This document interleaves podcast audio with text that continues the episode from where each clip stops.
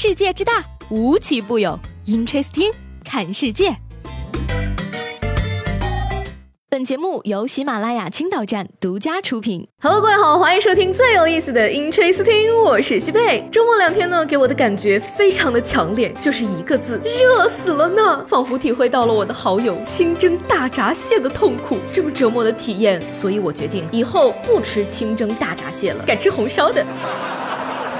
天气炎热，伟大的人类呢也是想出了各种各样的应对措施，真是每一种都让人膜拜。城阳的一位小哥呢，将农药喷雾器改装成了淋浴，随身携带在大街上洗澡。还有这种操作吗？虽然方法很有创意，不过我实在是搞不懂他为什么要在大街上洗澡？难不成觉得自己是吴彦祖吗？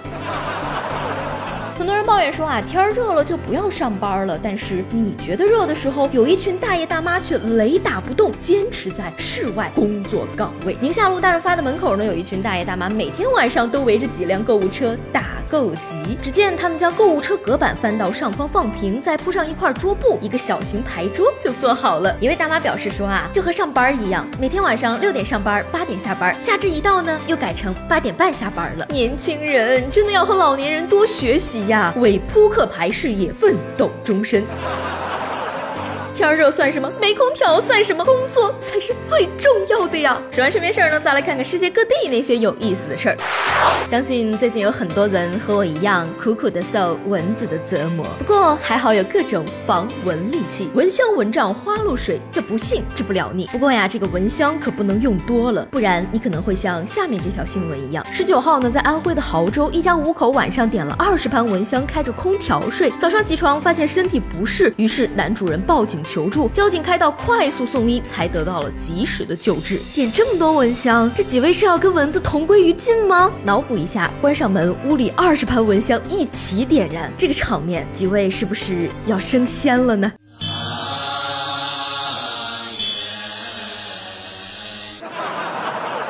有人点蚊香驱赶蚊子，有人就没这么幸运了。江苏的一个男子呢，替欠债的朋友担保，岂料朋友后来失踪，于是债主在深夜里将他带到殡仪馆附近的树林中，扒光衣服绑在树上喂蚊子。那为了吸引更多的蚊子呢，几个人还用手机灯光模拟萤火虫闪烁，期间还用手机拍下了男子喂蚊子时不断扭曲的身体、不断求饶的视频取乐。虽然他很可怜。但是我怎么那么想笑呢？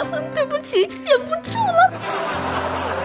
严肃点啊，大家也不要笑，这种酷刑可以说是杀人不见血了。要不要这样追债呀？太狠毒了！为了朋友两肋插刀呢，这位大哥，我就想问问你，你肋骨上的刀感觉怎么样呢？出门在外呀，就要守秩序，欠钱就要还，否则呢，可能被罚也是应该的。七月二十二号呢，北京的王先生到八达岭野生动物园猛兽区开车游玩，前车司机作死呢，让他吓出了一身的冷汗。公告牌上明确告诫不要开窗的王先生前方车主还是。是摇下车窗给动物喂食，动物也很给面子，一头熊抓住车窗不放，甚至一度有向里攀爬的意思，直到车主把食物都扔了出来才松手。哎呀，万一让熊爬进了汽车，出了人命，不知道这次动物园又要赔多少钱了呢？看到狗熊的动作呢，他的内心戏啊，可能是这个样子的：兄弟，上次虎大哥就被你们这种游客害惨了，混口饭吃不容易，你们千万别下车。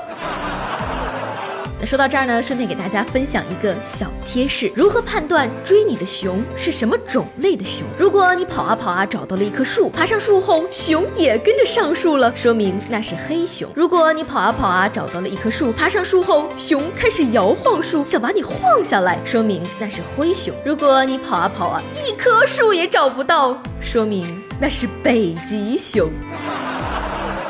是不是有点尴尬呢？没关系，你觉得尴尬，大洋彼岸有人比你更尴尬。十九号呢，特朗普接受专访时表示，德国 G20 峰会的一次宴会上呢，他坐在安倍晋三的夫人安倍昭惠旁边，但是呢，安倍夫人不会说英语，所以约两个小时的宴会有点尴尬。那特朗普啊，还特意强调了说，安倍夫人一点儿英语都不会，连 hello 都不会。可是呢，随后媒体就迅速的打脸了，发表了安倍夫人英文演讲的视频，顺便还给大家科普了一下。说这位夫人以前是英语专业的，那特朗普应该是没有搞明白呀，人家明明就是懒得搭理你嘛。